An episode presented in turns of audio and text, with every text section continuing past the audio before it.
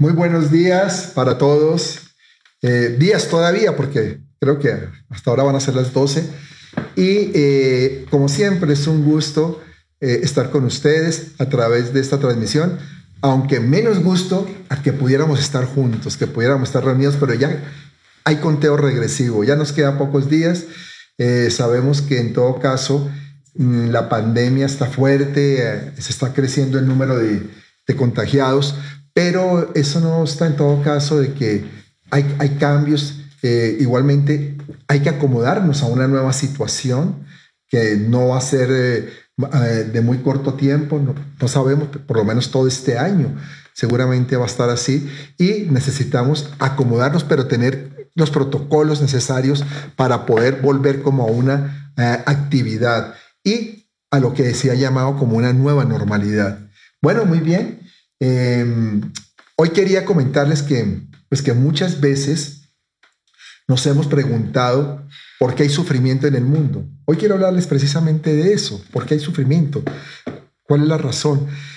Y eh, yo creo que eso nos ha pasado a todos de una manera u otra, y más ahora en este tiempo, con todo lo que está pasando, cuántas familias no están tristes, muchos están llorando a sus familiares que han muerto producto de, esta epidemia. Y algo que no podemos desconocer es que vivimos en un mundo que está lleno de pecado, está contaminado por el pecado y muy lejos de Dios, lamentablemente. La mayoría de los seres humanos están lejos de Dios.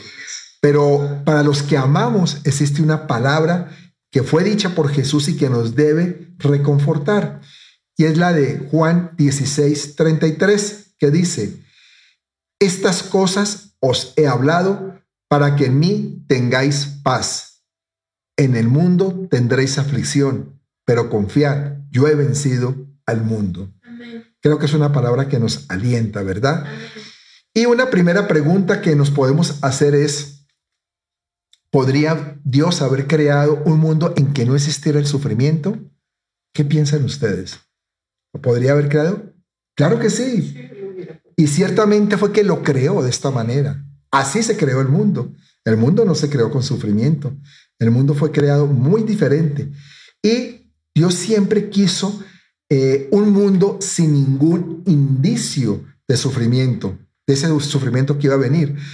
Pero apareció el que no debería haber aparecido, pero apareció el que había caído del cielo, Satanás. Y ojo, no es que quiera yo eh, hoy estar hablando de Satanás, o es que estemos, eh, ¿para qué hablamos tanto del diablo? No, es que tenemos que conocerlo, pero no es, no es el, el tema central. Pero él vino y hizo presencia en lo que era el paraíso. Y antes que él llegara, antes que él estuviera, no existía el pecado. Adán y Eva no habían pecado y no existía, por tanto, el sufrimiento tampoco. ¿Quién es Satanás? ¿Quién es él? A Satanás a veces se le subestima. Y algunos piensan que es solo una, una fuerza o un poder espiritual que anda por ahí rondando, ¿no? Molestando a la gente. Otros se lo imaginan como un duende, precisamente. Y algunos piensan que se trata solo de, de un personaje que podríamos llamar mitológico. Pero es un hecho. Tristemente, que la, adoración hacia Él está creciendo tremendamente. Y en el mundo encontramos ya muchos más movimientos satánicos que lo veneran. Y lo que están haciendo es naturalmente venerar el mal, desear el mal, el caos, la anarquía. Lucifer, que en hebreo significa lucero de la mañana, fue un ángel creado para glorificar a Dios como todos los ángeles. Pero parece que no le agradó ese papel. Y lo que él quiso fue sentarse en el trono de Dios y gobernar el universo. En él había un deseo de poder inmenso. Y dice Isaías 14, vamos a leerlo, Isaías 14, del 12 al 14. ¿Cómo caíste del cielo, oh lucero, hijo de la mañana? Cortado fuiste por tierra, que debilitabas a las naciones, Tú que decías en tu corazón, subiré al cielo, en lo alto, junto a las estrellas de Dios, levantaré mi trono y en el monte del testimonio me sentaré. A los lados del norte, sobre las alturas de las nubes subiré y seré semejante al Altísimo. Qué osadía, ¿no? Qué osadía de ese angelito. Sabemos que él se rebeló y un tercio de los ángeles se unieron, se le unieron en esa rebelión y cayeron con él, cayeron con él, fueron lanzados al abismo. Y Dios al, juzgar, al juzgarlo le cambió el nombre que tenía de Lucero de la Mañana y le puso el nombre de Satanás, que significa el maligno, y lo sentenció al exilio eterno al convertirse él en un príncipe caído, no permitió, no perdió su habilidad para estar seduciendo y para estar engañando. Se mantuvo como en esa línea y eh, mantuvo sus artimañas para así influir en nosotros y hacer una guerra contra Dios hasta la muerte. Y lo está haciendo en un campo de batalla donde estamos todos nosotros, aquí en la tierra. Ese es un campo de batalla y todos los días Él está atacando, todos los días está haciendo algo para irse en contra de Dios y de sus designios. Y antes de, que viniera ese ataque maligno a la tierra, la tierra, esto era un paraíso. Había paz, había gozo. Y Dios, Dios deseaba tener a alguien con quien tener comunión. Y por eso fue que Él creó a Adán y a Eva y la verdad es que ninguna pareja en toda la historia de la humanidad eh, desde, desde ese entonces ha podido tener una relación tan íntima con Dios como la tuvieron ellos, tan profunda, tan llena de su presencia, una presencia permanente como la tenían ellos allá en el huerto del Edén. Y ellos fueron puestos allí y de allí brotaba un río que dividía, que se dividía en cuatro. Entre esos están los ríos Tigris y el río Éufrates, lo que, lo que nos hace pensar que el Edén o ese paraíso estaba en lo que hoy conocemos como Irak, porque ahí donde está la parte más ancha o la parte más grande de la, del valle de, estos ríos. Y eh, es interesante saber que en todo caso las guerras eh, que se han desatado en esta parte del mundo precisamente han sido en el territorio donde Dios estableció la primera civilización perfecta. Increíble. Ahí vemos hasta dónde ha llegado el grado de descomposición de, de Satanás y el, el, grado de maldad que ha llevado inclusive a ese lugar que no sabemos con certeza el punto exacto donde estaba, pero se cree por estos datos que estaba en, en Irak y cómo en Irak realmente ha habido tanta, tanta guerra, tanta pelea, tanta maldad tanto terrorismo. Pero bien, Dios eh, le dio todo, todo eso a, esta primera pareja. Y la idea era que ellos vivieran en armonía, que vivieran en felicidad. Y sin embargo, ellos no se conformaron con lo que tenían. ¿Por qué será que a veces no nos conformamos con lo que tenemos? Como que nos cuesta. Y Dios nos da cosas y después queremos más y no nos conformamos. Tenemos eh, alivio financiero y entonces empezamos a, desear otras cosas. Eh, tenemos paz y entonces eh, nos metemos después en, conflictos o en problemas. Y, queremos siempre que nos dé Dios más y más. Y eso sucedió con Adán y Eva. Dios les entregó a ellos una de las posesiones más preciadas que puede tener eh, un hombre y es la libertad. ¿Verdad? ¿Verdad que a, todos nos gusta tener libertad? Y con ella la libertad de elección. Tú puedes elegir, tú tienes libertad de decidir tus cosas. Algunos dirán, hmm, es que usted no sabe, pastor, los jóvenes, ¿no? Mi papá y mi mamá, sobre todo, me van a dejar a mí decidir lo que yo quiera. No me refiero de pronto a unas reglas que puedan establecer en sus hogares, en sus familias o en sus, o en sus trabajos, porque dicen, Ay, con el jefe que yo tengo que voy a tener la oportunidad de elegir. No, me refiero a que uno como ser humano, tú puedes elegir tu futuro. Y tú dices, sí, pero en mi empresa yo no puedo. Ah, bueno, pues elige otra empresa. Tú te puedes retirar o no. Y te puedes ir, esa elección es tuya. Entonces Dios nos dio esa libertad de elección. Pero, pero ahí podríamos pensar, o, o tú podrías pensar, si Dios pudo haber creado Adán y a Eva para ser manejados como, como autómatas. ¿Cierto que sí? Dios lo pudo haber hecho. ¿Sabe qué? Adán, tú muévete para allá.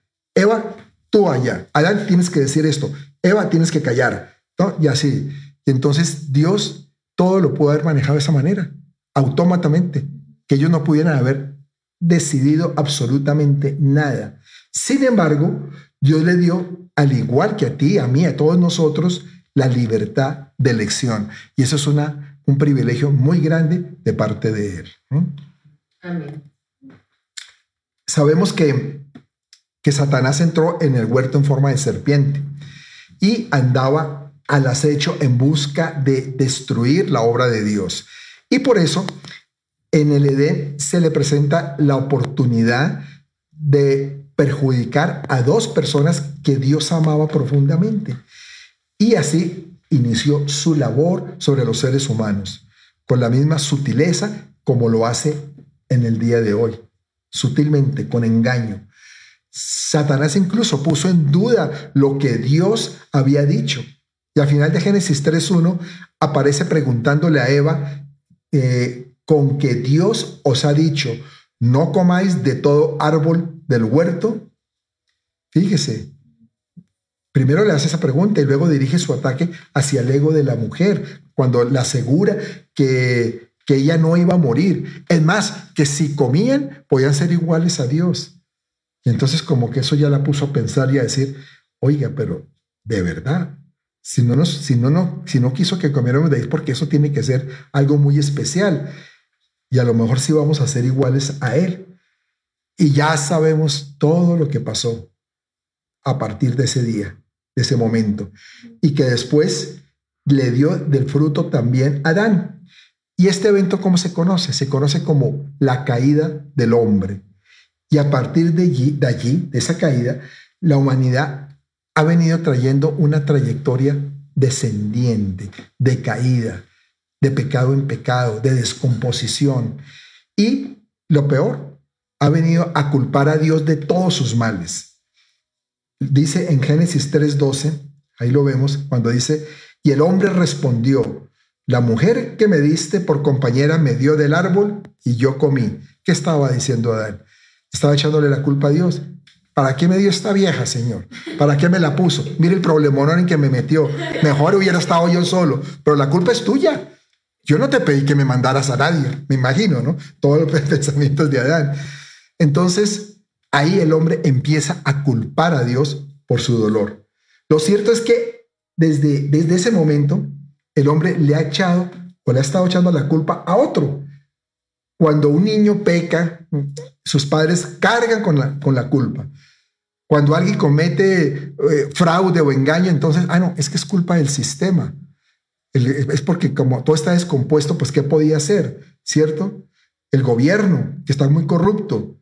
Y cuando alguien mata, ah, no, es que es el, medio, la atmósfera donde yo me muevo.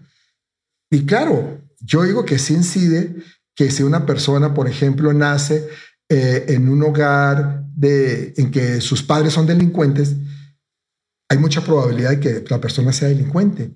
Pero también existe la posibilidad que no, por la libre elección, porque mí puede empezar a ver lo que es bueno, lo que es malo, lo que no le conviene, y si no, yo no quiero estar en lo mismo, yo no voy a hacer esto, sino que lamentablemente se siguen patrones de conducta, pero son por elección propia. Hay que entender eso. Nadie está imponiendo. La persona va creciendo y va eligiendo qué quiere hacer con su vida. Entonces, echarle la culpa a otro es una práctica misma como desde el mismo huerto del Edén. Y lo peor es que mm, el hombre se siga preguntando, siga como en, su mente diciendo, ¿cómo puede un Dios amoroso y justo permitir tanto sufrimiento en este mundo, tantos desastres que están sucediendo, tantos desastres naturales, tanto dolor que, o sufrimiento que un hombre le causa a otro? ¿Cómo puede permitir Dios todo eso? ¿Cierto? Que la gente seguía preguntando eso. Tal vez tú lo has hecho en algún momento, Pero de alguna manera, como Adán, el hombre busca echarle la culpa a Dios. Eso es lo que el hombre pretende cuando dice eso, echarle la culpa a él. La, la desobediencia directa del hombre trajo como consecuencia el juicio de Dios sobre la raza humana. Y el dolor, el sufrimiento comenzaron con un acto de desobediencia del hombre. Y lo cierto es que cristianos y no cristianos hemos heredado de ellos, de Adán y de Eva, las consecuencias del pecado que son un ambiente contaminado, una naturaleza pecaminosa que todos traemos cuando venimos al mundo. ¿Qué es eso de la naturaleza pecaminosa? Que nosotros es innato como el, de pronto el anhelo de pecar, de hacer lo incorrecto, como que empieza a fluir. Y todo eso nos lleva a vivir en un mundo muy difícil, muy complicado. Y es una realidad que, que si Adán y Eva hubieran resistido al diablo, otro gallo cantaría, como decimos. Otra sería la situación en el mundo, no solo hoy en día, a través de toda la historia de la humanidad. Y él, porque si ellos resisten, él hubiera huido derrotado. Pero no fue así, eso no fue lo que sucedió, lo sabemos. Y por eso se dio comienzo a la muerte en tres dimensiones. Hay, la muerte tiene tres dimensiones. Una, la muerte espiritual, que es la separación de Dios. Cuando estamos muertos espiritualmente, estamos separados de Dios. La Biblia habla en un, en un versículo cuando dice que nosotros estábamos muertos en delitos y en pecados. Cuando estábamos, cuando está hablando de esa muerte, la muerte espiritual. Al estar separados de Dios, somos más dados a estar cometiendo pecado. Esa es la primera muerte, la espiritual. La segunda es la muerte física. Y esa muerte eh, empieza a ser gradual desde el momento que nacemos. Un niño nace y desde ya ya va destinado a morir. Y no se sabe cuándo. Puede morir pequeñito, puede morir eh, de cierta edad eh, de joven, adulto, de ya o anciano, pero esa es la muerte física y todos estamos destinados a esa muerte porque se causó precisamente allá en el Edén. Esa muerte física tampoco existía. Y está la tercera muerte que es la muerte eterna. Y de esa muerte solo nos puede librar la misericordia salvadora de nuestro Señor Jesucristo. Él es el único que a través de su sacrificio y que nosotros decidamos tomar ese sacrificio para nuestra vida, eso es lo único que nos puede librar de esa muerte eterna. Eh, el pecado obra de la misma forma en todos nosotros. Cualquiera que, sea nuestra condición, que de por sí todos somos depravados, ¿no? Porque esto lo dice la Biblia. Por naturaleza somos así. Eh, ya sea porque está en nuestra carne, porque lo hemos heredado, pero todos lo hemos sido. Dice Romanos 3:23, por cuanto todos pecaron y están destituidos de la gloria de Dios. Fíjese que ahí no lo dice que algunos o que pocos que pecaron o muchos que pecaron fueron destituidos. No, todos nosotros, todos fuimos destituidos de la gloria de Dios, de su protección, de su cuidado, ¿no? Pero también me encanta lo que dice el siguiente versículo porque es como la respuesta a este de Romanos 3:23, el 24, ya nos dice otra cosa y nos dice, siendo justificados gratuitamente por su gracia mediante la redención que es en Cristo Jesús. Es decir, nos dicen, lo siento, ustedes todos son pecadores. Ah, pero en todo caso hay algo, algo que puede funcionar, que, que va a funcionar perfectamente en ti en todos nosotros los que queramos, y es ser justificados gratuitamente. ¿Por qué? Por su gracia. Porque, ¿qué es gracia? Su soberanía, que Él lo quiere, su deseo, eh, su voluntad. ¿Mm? Eso es la gracia que da, que es inmerecida para nosotros. ¿Y cómo se da esa gracia? Dice que por la redención que es en Cristo Jesús, por lo que Jesús hizo por ti en esa cruz. Y el diablo, pues, se ha hecho presente a lo largo de toda la historia de la humanidad. Y como les decía, en la, en la actualidad siguen engañando a hombres y mujeres crédulos, los que creen, ¿no? ingenuos de todas las edades. Y siempre ha trabajado con dos mentiras, para que, lo, para que tomen nota. Dos mentiras siempre ha trabajado el diablo.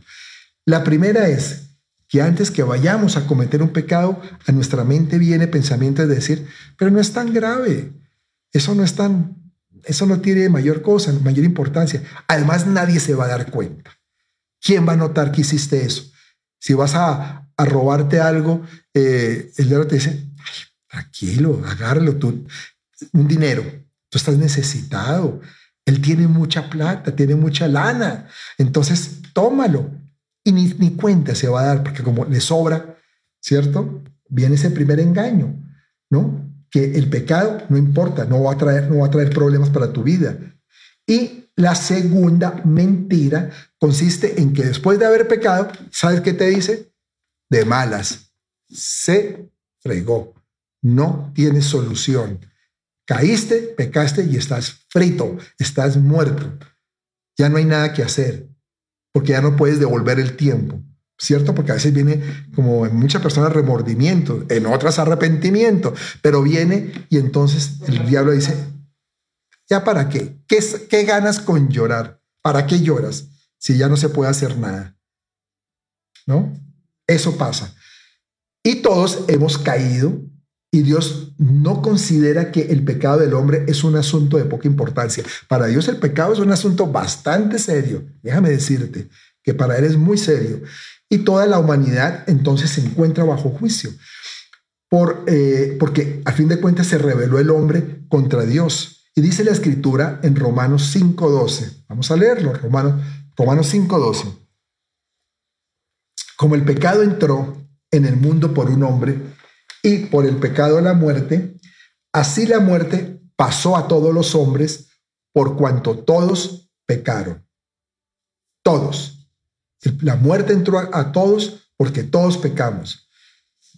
Uy, pero ustedes me podrán decir, pastor, hoy está como muy trágico. Primero nos habla de Satanás, ahora nos habla del pecado, que todos estamos fritos, que, que mejor dicho, no se preocupen, no se preocupen. Las buenas noticias consisten en que nuestra situación no es irremediable. Porque hay, un, hay, hay algo que sucedió hace dos mil años. Y es que Jesús murió en la cruz, se levantó entre los muertos y este acto nos permite la reconciliación con Dios, con nuestro Padre. Claro, siempre y cuando aceptemos la provisión que el Padre nos ha enviado a través de la obra redentora de su Hijo Jesús. Tú tienes elección, tú tienes decisión y Dios no te obliga a nada, Dios no te obliga a ser salvo, fíjate. Qué tremendo, ¿no? Yo no pensara eso, no, que alguien dijera, es que yo no quiero ser salvo porque como si fuera un castigo, pero hay gente que no, parece que hay gente que no, que no quiere. ¿Mm? Sí, sí, claro, hay gente que prefiere irse para el infierno, o bueno, no cree de pronto que hay infierno, simplemente no acepta a Jesús. Hay mucha gente que piensa que ya me morí, ya que ya eso se acabó y no hay nada más. Lamentablemente, eso no es lo que dice la Biblia. Si hay algo más, si hay algo más, o sea, o la vida eterna con Jesús en el cielo, o el, el lago de azufre el infierno, donde lamentablemente los que no creyeron, los que no quisieron este regalo, pues se van para allá.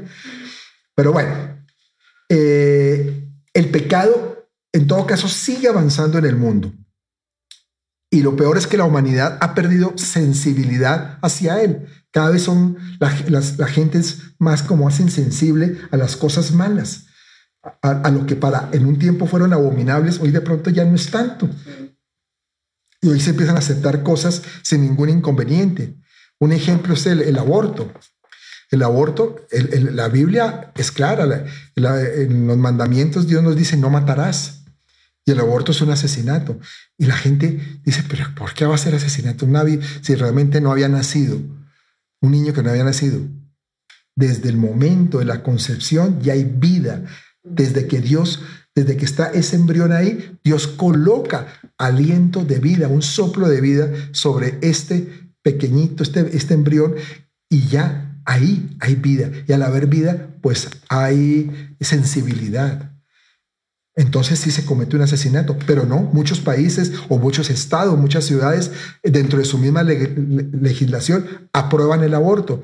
Es más, hay movimientos muy fuertes en diferentes países del mundo que lo promueven y que luchan y pelean por eso.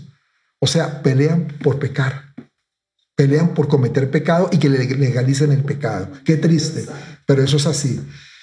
Y lo cierto es que, en todo caso, actualmente hay muchos pecadores pero tampoco es que sean pecados nuevos.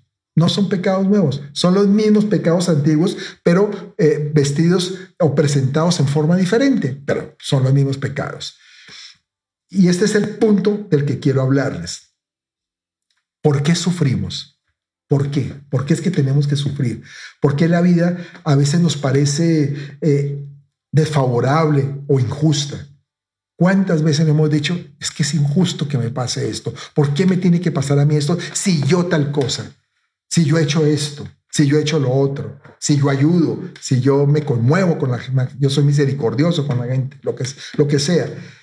Pero la vida nos parece a veces injusta.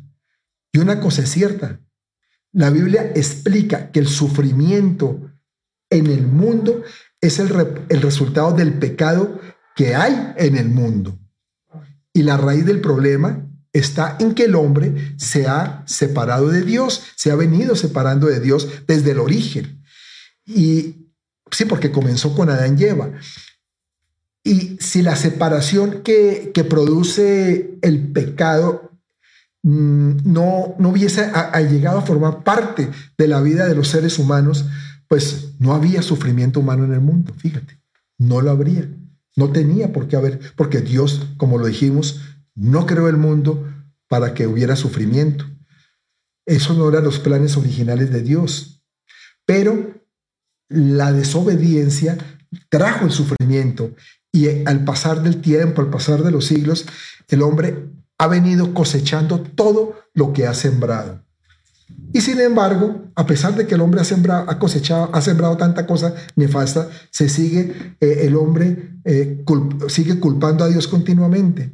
¿Cómo puede permitir un Dios de amor eh, dejar que esto pase? ¿No lo has oído? ¿O no lo has dicho? Muchas veces yo no hemos oído eso. Uh, bastante. Y más cuando uno es cristiano, dice, sí, pero es que yo no sé si, si creer en Dios, porque con todo el sufrimiento que hay en el mundo, todo el dolor, todo lo que me ha pasado, ¿realmente existe? ¿Puede existir un Dios así? ¿Un Dios bueno? Y la respuesta está ahí. ¿Por qué está el sufrimiento? El pecado lo ha traído, la desobediencia lo ha traído. Es necesario conocer precisamente el origen del sufrimiento para poder tratarlo. Eh, porque eso sería como un médico que, que va y, y da una, una, medicina sin haber hecho ningún diagnóstico o haber mandado a la persona que se realizara unos exámenes, ¿verdad? Sería lo mismo. Hay que conocer el origen del sufrimiento para poderlo tratar. Cuando una persona se está desangrando, Dios no da una curita, no le pone una curita, le hace una transfusión de sangre y una transfusión con la sangre de su Hijo Jesús. Nosotros, cuando estamos bien consumidos en el pecado, lo que necesitamos es eso, una transfusión de sangre, pero no cualquier sangre, la sangre de Jesús, la sangre de Cristo. Necesitamos que nos la inyecten, que nos hagan esa transfusión. Y eso es lo que nos puede empezar a dar vida, a sacarnos de esa, de esa enfermedad que nos llevaba hacia la muerte por culpa del pecado. ¿no? Y ese es el gran amor de Dios, que Él envió a su Hijo para que Él muriese por nuestros pecados y para que nos diera una solución a, este, a estos problemas. Yo sé que, que todos hemos pasado en diferentes momentos por situaciones dolorosas, situaciones que nos han parecido injustas y algunos, incluso que me están viendo, han pasado por situaciones bastante trágicas. Y cuando pasamos por todo ese tipo de, pruebas en la vida, lo más natural es que nos centremos en nosotros mismos, en nuestro dolor, en decir, ¿por qué a mí? ¿Por qué me tenía que suceder a mí? ¿Por qué ese dolor tengo yo que pasarlo? ¿No? Y ese dolor eh, siempre nos destroza. Por dentro nos, nos, mueve todas nuestras fibras y nos pone muy mal. Y en todo caso, Dios tampoco se mantuvo al margen de lo que es el dolor humano, porque Él, al fin de cuentas, se hizo hombre, Jesucristo hombre, y compartió con el hombre todas las cosas, y eso significa que, que Dios no se hace el sordo ante el sufrimiento que tenemos los seres humanos. Y sufrimientos que proceden de este mundo que vivimos, un mundo tan, tan atormentado, tan nefasto en tantas cosas, tan lleno de maldad.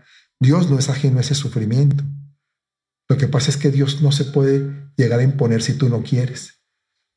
Dios sí desea que tú no sufras, que tú lleves una vida diferente, pero no se, no, se va a imponer.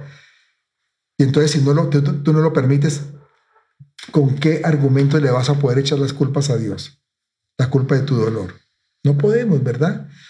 Los cristianos siempre hemos sabido que, que la vida de Jesús estuvo en peligro desde el mismo instante en que Él tocó este mundo, en el instante en que nació, cuando Él nace allá en ese establo, a partir de ahí, es más, yo diría que desde antes, desde que estaba en el vientre de María, ya su vida estaba en peligro, porque tuvieron que huir, tuvieron que salir y a refugiar en un establo, casi que a esconderse.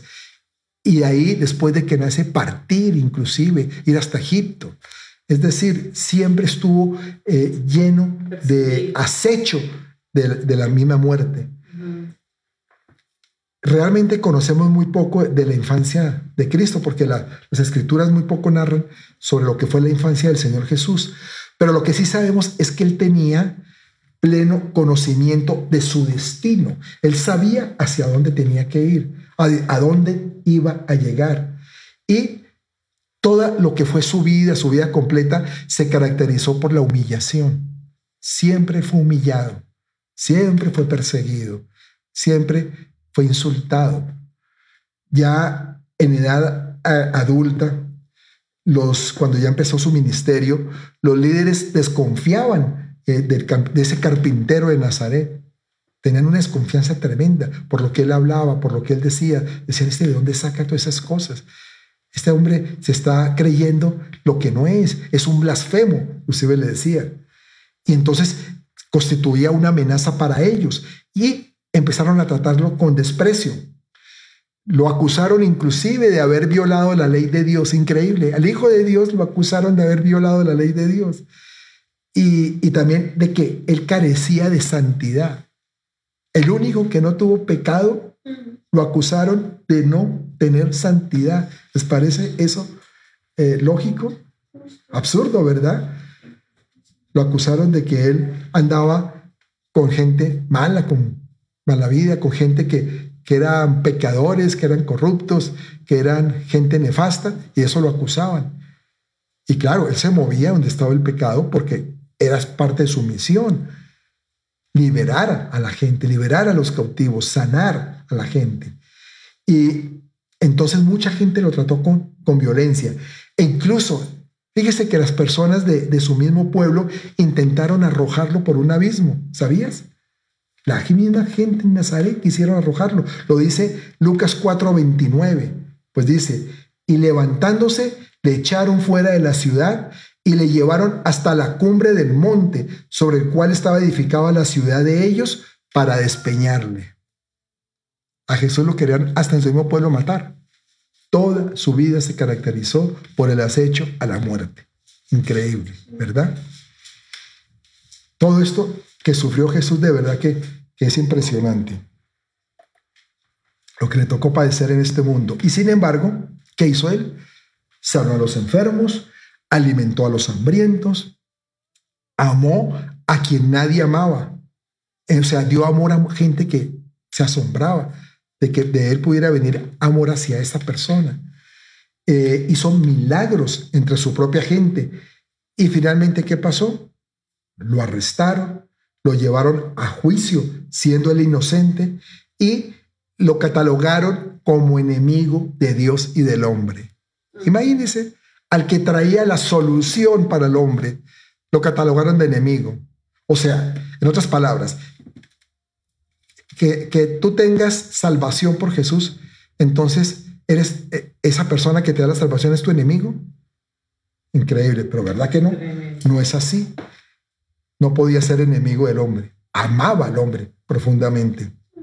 Y lo llevaron entonces a morir en una cruz, es que por todo eso, por todas esas acusaciones. Recordemos algo, Jesús de antemano sabía el doloroso camino que iba a transitar. Y cuando uno sabe cuál es ese destino, se sabe que, que el destino es duro, pues lógicamente que eh, ese sufrimiento se vuelve más intenso. Si tú sabes, por ejemplo, que, te citan eh, de pronto a, un juzgado ante un juez por alguna cosa, de pronto que no cometiste, de pronto, pero saben que, te están inculpando y que de pronto te están levantando pruebas falsas, lo que sea, y te citan, vas asustadísimo porque dice, seguramente me van a meter a la cárcel. Que es diferente a que si a ti te citan a un juez, dice, no, te vamos a citar porque eh, va a, se le van a hacer unas preguntas o va a haber una, una indagatoria, entonces va, pues lógicamente no es cómodo, pero va más tranquilo, ¿verdad? Pero cuando uno sabe su destino y que su destino es tremendo, es fuerte, ese sufrimiento se agranda, se pone más, más fuerte. Y eh, él, eh, Jesús le hizo saber a sus discípulos eso, que lo que iba a pasar, lo que le esperaba, que era la muerte en la cruz. Y ellos no podían entender eso. Decían, eso no puede ser. Un hombre bueno que lo hemos conocido, hemos andado con él, nos ha enseñado una cantidad de maravillas, ha hecho milagros porque lo hemos visto, ha sanado enfermos, ha liberado a gente endemoniada, nos ha dado una palabra que nos ha dado gozo, nos ha dado ánima. ¿Cómo va a terminar? Ánimo, ¿cómo nos va a, cómo va a terminar en una cruz como mueren los peores criminales? Porque en ese entonces era así, a la cruz iban los peores criminales. Pero ellos pensaron que eso, que eso no podía ser posible, no lo podían entender. Y el hecho, en todo caso, fue que sí fue la cruz. Y la cruz fue la culminación de la vida de la persona que ha sufrido más que ninguna otra en la historia de la humanidad. Tú puedes haber sufrido mucho, tú puedes haber tenido mucho dolor en esta vida, pero ten la seguridad que no ha sido mayor que el dolor que tuvo el Señor Jesucristo. Ya te lo dije, desde, desde que nació su vida estuvo en peligro, estuvo en sufrimiento, hubo mucho dolor, mucha humillación, mucha afrenta para él. Cuando, cuando nosotros eh, estamos en medio del dolor, ¿qué buscamos? Buscamos que, que alguien nos comprenda, ¿cierto? Y que nos muestre como que es solidario con ese dolor nuestro, que nos dé algún alivio, que, que nos dé alguna palabra que nos consuele. Pero ¿qué pasó con Jesús? Al, Señor Jesús, los amigos lo abandonaron, los que eran sus amigos o se decían que eran sus amigos. Y eso duele, eso duele, que en un momento dado que uno necesite a alguien, lo dejen solo. Eso es muy doloroso. Y a él le tocó comparecer solo ante sus acusadores, sin nadie a su lado. Nadie estaba con él. Y fuera de eso, eh, le llevaron falsos testigos para que hablaran en contra de él. Y lo dice en Mateo 26, versos 59 y 60. Dice, y los principales sacerdotes y los ancianos y todo el concilio buscaban falso testimonio contra Jesús para entregarle a la muerte y no lo hallaron, aunque muchos testigos falsos se presentaban, pero al fin vinieron dos testigos falsos. ¿eh? Llevaron testigos falsos para que hablaran lo que no era verdad. Lo único que ellos buscaban de todas las maneras era mm, condenarlo, como fuera. Y entonces le inventaron. Qué, qué, duro es cuando uno, eh, uno quiere decir una verdad, quiere mostrar de que uno no, no sabía de algo o, era o es inocente de algo y llega alguna persona y ella habla una mentira. ¿No te ha pasado? A mí me ha pasado. Y yo digo, pero eso no es cierto. eso no es verdad lo que me está diciendo. No fue así como ocurrieron las cosas. Pero entonces viene la palabra de él contra la mía y entonces no se sabe quién tiene la, la verdad y entonces puede terminar creyéndola a cualquiera de los dos, el que dice la verdad o el que dice la mentira. Y a veces tiene más peso la mentira porque está mejor armada. La, la, eh, la, la adornan muy bien. Entonces es muy duro, muy duro. Y a Jesús se le hicieron con testigos falsos. bajo, bajo el gobierno romano, los judíos no tenían el derecho de llevar a cabo la pena capital. Ellos no podían ejecutar a una persona. Y por eso llevaron a Jesús ante Pilato, quien estaba, él estaba convencido de que Cristo era inocente, de que él realmente no había cometido nada malo. Incluso tres veces lo declaró inocente y quiso ponerlo en libertad cuando él le pidió al pueblo que eh, como era la, la, Pascua y en la Pascua se acostumbraba a liberar a uno de los condenados a, la muerte y eh, puso al pueblo a que decidiera a quién liberar. Pilato en el fondo pensaba, ¿cómo no van a liberar a Jesús? Si en todo caso, pues, este hombre todo el mundo sabe, el otro era Barrabás, este hombre todo el mundo conoce que es un criminal, que ha sido un asesino, delincuente.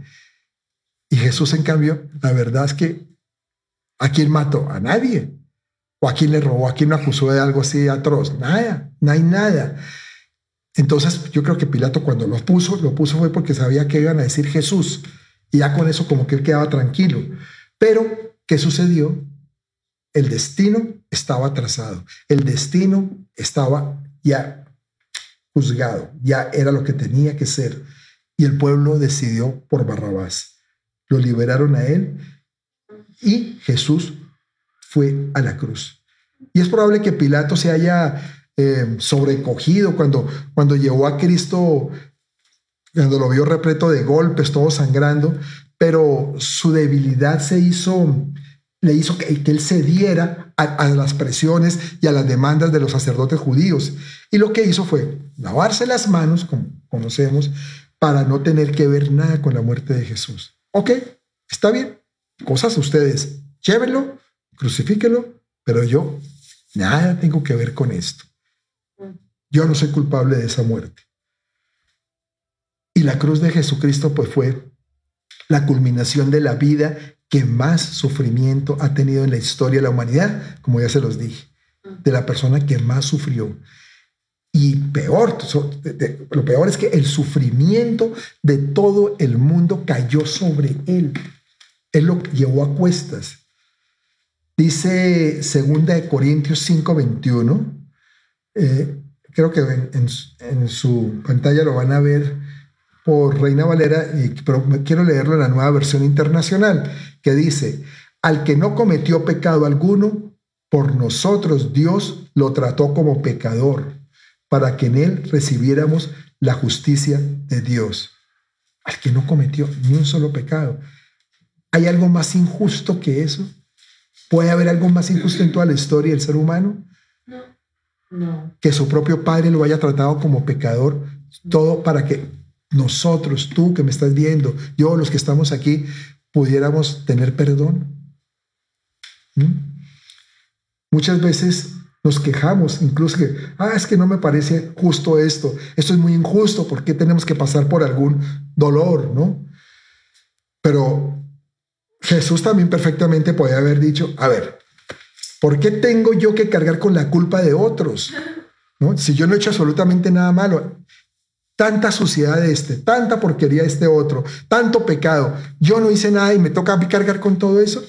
Él lo pudo haber hecho, le pudo haber dicho a su padre, ¿por qué no vemos un solo registro de una queja por eso de Jesús?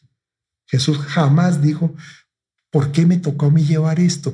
Sí, ¿por qué no? Padre, ¿por qué no dejaste que pagaran los que lo hicieron? Es que era lo más justo. Que fulanito, sultanito fueran los que llevaran esa carga, ese, esa, esa condenación. ¿Yo por qué? ¿Cierto? Él nunca lo hizo, nunca lo hizo, nunca abrió su boca para, para reclamar y, de, y, decir lo que no era justo eh, para él ¿no? y que sí era justo para otros.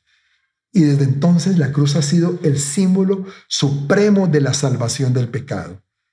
Todos los cristianos la tenemos como ese símbolo de salvación por, por la obra redentora de nuestro Señor Jesucristo. Y una, una palabra que debe animarnos en medio del dolor, cuando estamos en el dolor, es la que nos dice 2 de Corintios 12, eh, versos 9 y 10. Vamos a leerla. Dice así, y me ha dicho, bástate mi gracia, porque mi poder se perfecciona en la debilidad. Por tanto, de buena gana me gloriaré más bien en mis debilidades, para que, para que repose sobre mí el poder de Cristo por lo cual, por amor a Cristo, me gozo en las debilidades, en afrentas, en necesidades, en persecuciones, en angustias, porque cuando soy débil, entonces soy fuerte. ¿Qué significa esto? Esto significa que Dios nos dio gracia para soportar la prueba. Y aunque muchas veces no nos da lo que pedimos, porque muchas veces le pedimos tantas cosas a Dios y no nos la da. Lo que sí podemos saber y tener certeza es que Dios nos da lo que necesitamos. Repito, no nos da lo que pedimos muchas veces, pero sí nos da lo que necesitamos. Y nos da eh, todo eso que necesitamos, nos lo da en medio de nuestra debilidad. Y lo dice aquí, su gracia es más que suficiente. Con ella ya podemos ser más que vencedores, podemos salir al otro lado.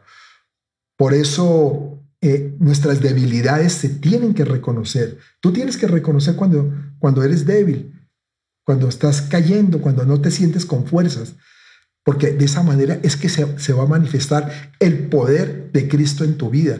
Pero si tú te sientes muy fuerte, que tú eres capaz de solucionar las cosas a tu manera, que tú tienes toda esa experiencia, ese bagaje para que eh, puedas salir adelante, pues adelante.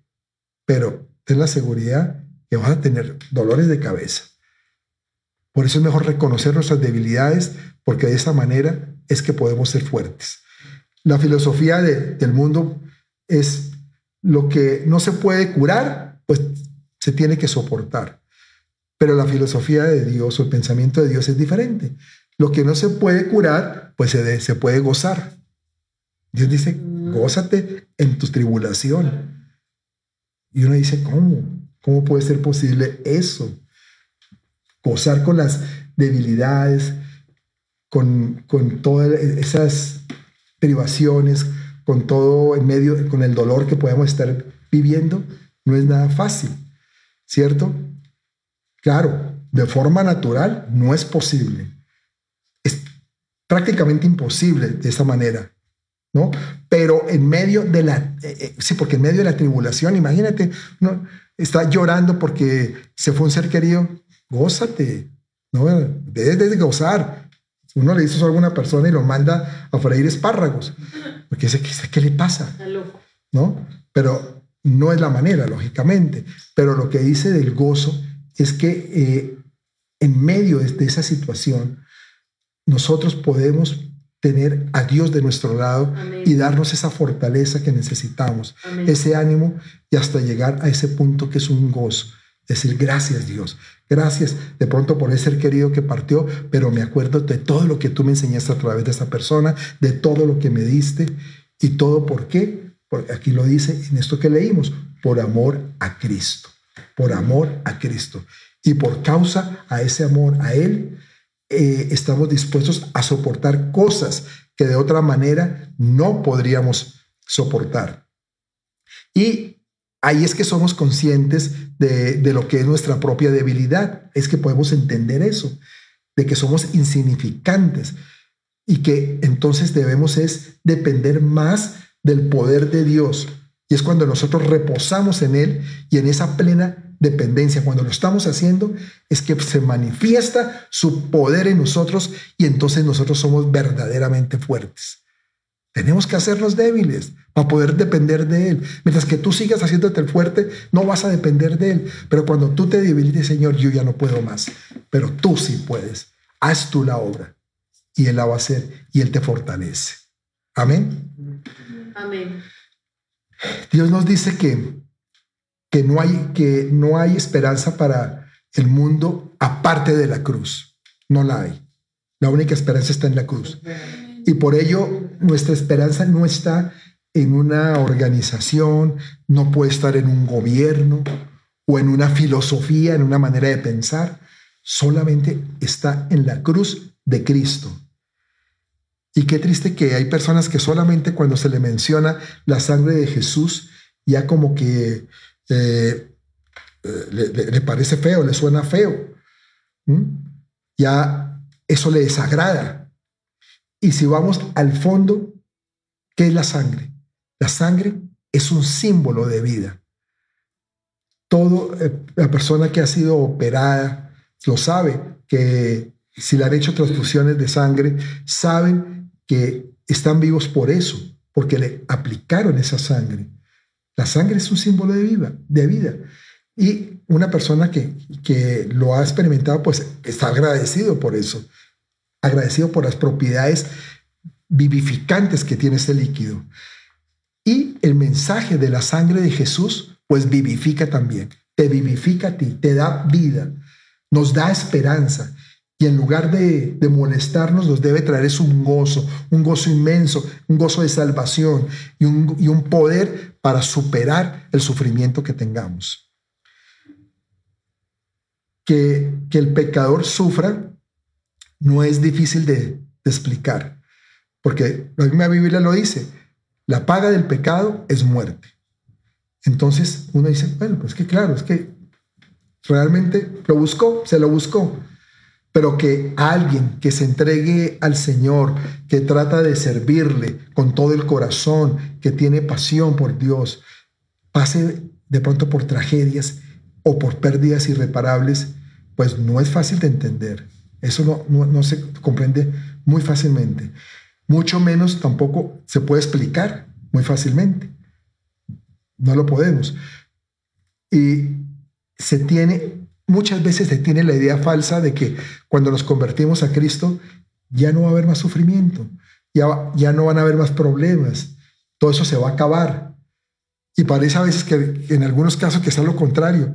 Oiga, pero si yo recibí a Cristo y me empezó a pasar esto, al otro día que, que, que al Señor me echaron del trabajo. O se enfermó mi abuelita. Entonces empezamos como, a ver, esto, ¿qué tan bueno es? ¿Cierto? ¿Y, y será que Dios sí es bueno? Entonces, Volvemos otra vez como nuestras dudas. Pero no podemos olvidar algo que Jesús dijo enfáticamente a sus discípulos y con lo que empezamos esta enseñanza el día de hoy. En el mundo tendréis aflicción, pero confiad, yo he vencido el mundo. Es lo que tú tienes que hacer, confiar, confiar porque Él ya venció y ya nos hizo a nosotros vencedores junto con Él. Nosotros ya somos vencedores. Claro, tenemos que pasar dolor, tenemos que pasar pruebas, no estamos exentos, pero tenemos una manera de enfrentarlas muy diferente con Jesús, con el vencedor. Nosotros en nuestra humana manera de ver las cosas o, la perspectiva, visualizamos el sufrimiento como algo negativo, algo como que es trágico, algo ilógico, algo indeseable. Pero Dios Mm, por su lado, en, su gran amor y, sabiduría, ven, el sufrimiento como un caudal de bendiciones. Que el sufrimiento te da bendiciones, te trae cosas buenas también, beneficios. Y es que mientras nosotros vemos el sufrimiento como muerte, Él lo que ve es vida, lo contrario. Y así lo, lo podamos entender o no lo podamos comprender, Dios tiene un propósito para todo lo que Él hace o lo que permite. Y el permitir que nosotros como, como sus hijos, como cristianos que somos, pasemos por, por sufrimiento, pues no está exento tampoco de ese propósito. Y a fin de cuentas lo que son todos los dolores, las penas, todo desengaño que tú tengas, las amarguras que, que vivimos, tristezas, soledad, traiciones también que, que muchas veces tenemos que pasar. Por cualquier cosa, si amamos a Dios, y buscamos su propósito para nuestras vidas, nos van a ayudar para bien. Eso lo dice la misma palabra. Y Hebreos nos recuerda que como Él se identifica con nuestros dolores, entonces Él lo entiende. Al identificarse lo puede entender Y al, Señor no le gusta que tú estés mal, que tú estés triste, que tú estés pasando por dolor. Él, no, también se entristece, lo entiende. Él más bien lo que hace es invitarnos a su trono de gracia, confiando en que Él eh, tiene en cuenta nuestro dolor. Él sabe lo que estamos pasando y nos provee de su misericordia y de esa gracia que necesitamos para ser fortalecidos. Amén. Recuerden que lo que decíamos, algo que se pregunta el ser humano cuando estamos en medio del dolor es, ¿dónde estaba Dios? ¿Dónde estaba Dios cuando me pasó esto? Cuando a mí me, me hirieron, me asaltaron, cuando tuve este accidente, cuando mi empresa quebró, cuando trágicamente pudo haber muerto mi madre o mi padre, un hermano, no sé. Sin embargo, cuando Cristo estaba en la cruz derramando su sangre, cuando estaba lentamente perdiendo allí su vida, él supo lo que era estar interrogando a Dios cuando el dolor le era insoportable. Pero ese dolor, ese era el sufrimiento de todas las épocas, de toda la historia de la humanidad. Y entonces viene la pregunta, ¿por qué sufrió Jesús? ¿Por qué? ¿Saben por qué? Sufrió por ti y sufrió por mí. Para que pudiéramos tener vida eterna, para que pudiéramos tener su paz en medio de las pruebas, como nos lo dice Juan 14, 27. La paz os dejo, mi paz os doy, yo no os la doy como el mundo la da no se turbe vuestro corazón ni tenga miedo. Para concluir, pues el sufrimiento carece de, significado si no creemos que Dios entiende nuestro dolor. Dios lo entiende, Dios lo comprende y Él puede sanarlo. Nosotros desde que recibimos a Jesús hemos pasado por muchas pruebas, por muchos dolores. Mi hermana mi, esposa ha enterrado dos hermanos menores eh, siendo ya cristiana, con muertes trágicas las dos. Y sin embargo lo ha podido superar porque tiene a Cristo en su vida, porque Él ha fortalecido, porque no es fácil, no es fácil de entender eso. Entonces, realmente es lo único, lo único real que nosotros podemos tener para enfrentar las pruebas, para enfrentar el sufrimiento y para saber que Él puede sanarlo. Porque a través del sufrimiento de Cristo es que nosotros tenemos esa seguridad. Por eso hoy, si tú no has hecho una decisión por Jesús, si nunca en tu vida, porque recuerda que hablamos de que Dios nos dio siempre la libertad de elección y parte de esa elección o la libertad o la, la, elección que nosotros debemos de tomar en nuestra vida salvación es aceptar a Jesús. Tú no te puedes salvar por ti mismo. Tú no puedes hacer nada o alguien que te salve de lo que es la muerte eterna, la tercera dimensión de la muerte que vimos hoy. Pero Jesús sí. Pero tienes que aceptarlo tú. Tienes que recibirlo en tu corazón. Tienes que decirle, sí, Señor, yo lo deseo, yo lo anhelo, yo quiero, yo quiero recibir tu perdón, yo quiero recibir el sacrificio que tú hiciste en la cruz. Yo quiero apropiarme de ese hecho histórico de que subiste o te subieron a esa cruz para que al morir yo fuera perdonado, yo fuera levantado entre los muertos y pudiera tener vida en la eternidad. Si tú lo quieres hacer hoy, si estás dispuesto, pues vamos a hacer esta oración, repite conmigo. Bendito Padre, en esta tarde quiero agradecerte por la vida de tu Hijo Jesús. Quiero darte gracias porque a través de ese dolor, de ese sufrimiento que Él llevó como nadie más en esta tierra, también cargaba con el mío, con mi dolor, con mi sufrimiento. Y hoy por eso yo tengo que valorar más que nada lo que hizo Jesús por mí. Y por eso quiero recibirlo hoy en mi corazón. Quiero apropiarme de esa vida eterna que me está dando. Quiero recibir esa transfusión de sangre, recibir la sangre de Jesús en mí, para que yo pueda tener vida eterna junto con Él. Perdona mis pecados, Señor. Y Señor, yo hoy te hago el único Señor y Salvador de mi vida y de aquí en adelante, guíame y ayúdame a caminar contigo en el nombre de nuestro Señor Jesucristo. Amén y amén. Y finalmente quiero hacer una oración de cierre y vamos a despedirnos cantándole al Señor por, como una canción de agradecimiento de que realmente Él nos salvó, Él nos dio la solución a nuestro dolor y que no seríamos nada sin Él. Amado Padre, Señor, hoy quiero bendecirte, Señor. Hoy entendemos, Padre, que el sufrimiento que hay en este mundo es producto del pecado, que lamentablemente las cosas se dieron de esta forma, porque pero no fue porque tú lo quisiste así, Señor. Tú creaste un mundo donde no existía el sufrimiento. Era un mundo de gozo, de felicidad, de comunión contigo. Un mundo en donde habitaba totalmente tu plenitud, Señor. Pero caímos, Padre. Caímos y el pecado ha venido eh, posesionándose en todas las esferas de las sociedades humanas, Señor, en todos los lugares de la tierra, Padre causando tanto daño. Hasta la misma naturaleza le ha causado daño, Señor, porque la tierra se revela, Padre.